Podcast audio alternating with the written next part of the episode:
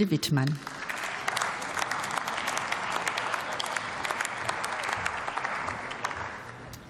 Frau Präsidentin, Kolleginnen und Kollegen!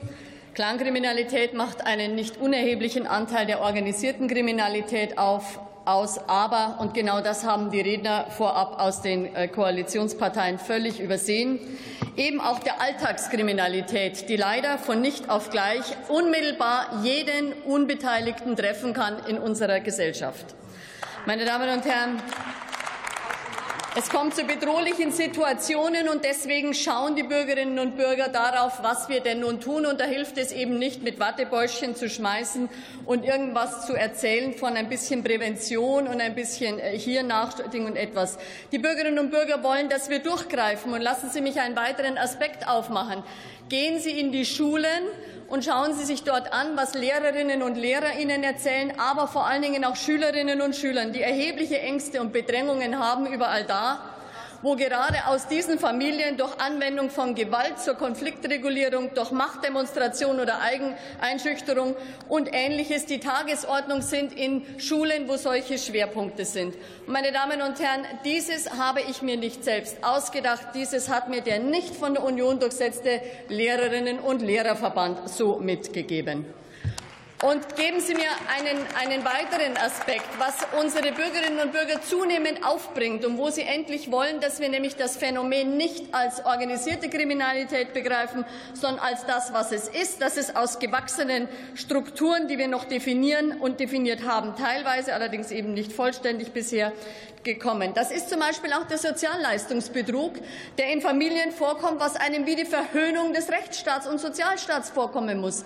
Familien, die agieren wie eine wirtschaftliche Einheit, die ihre, äh, die ihre Vermögen weitgehend rechtswidrig abschöpfen und gleichzeitig dann aber auch noch sich die Sozialleistungen abschöpfen, die sie gar nicht unbedingt bräuchten, aber wo sie uns einmal vorführen, wie, wie wirklich vollkommen handlungsunfähig wir sind, ihnen dieses denn zu sagen. Und Sie haben und Sie haben davon gesprochen, dass es ein Integrationsproblem gibt. Soll ich Ihnen etwas sagen? Diese Menschen sind integriert aber in ihre Parallelgesellschaften, die gewachsen sind in all diesen Jahren. Und in dieser Integration leben sie ihre eigene Rechtsordnung, ihre eigene Werteordnung.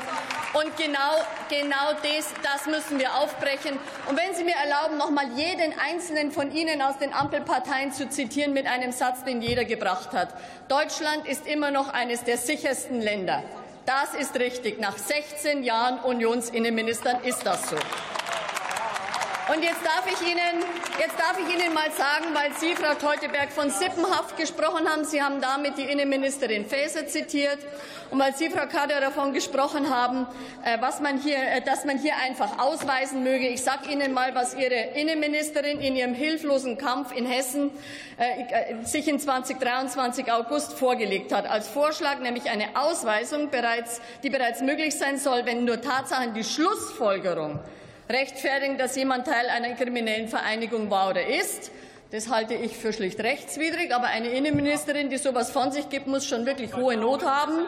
Und schließlich und ehrlich soll dann auch gelten, dass, soll das auch gelten, wenn noch gar keine Verurteilung wegen einer Straftat da äh, vorliege. Das ist ja fast schon gefährlich für unser Land, wenn wir so eine Innenministerin haben. Und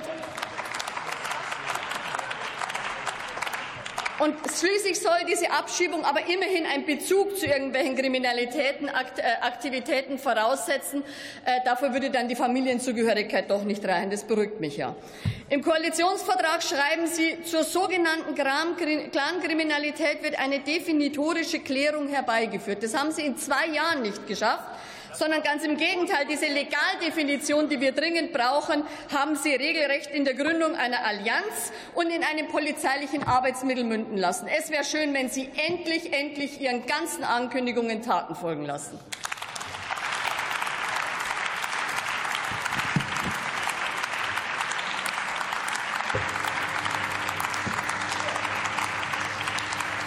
Und der letzte Redner in der Debatte ist für die SPD-Fraktion Dirk Wiese.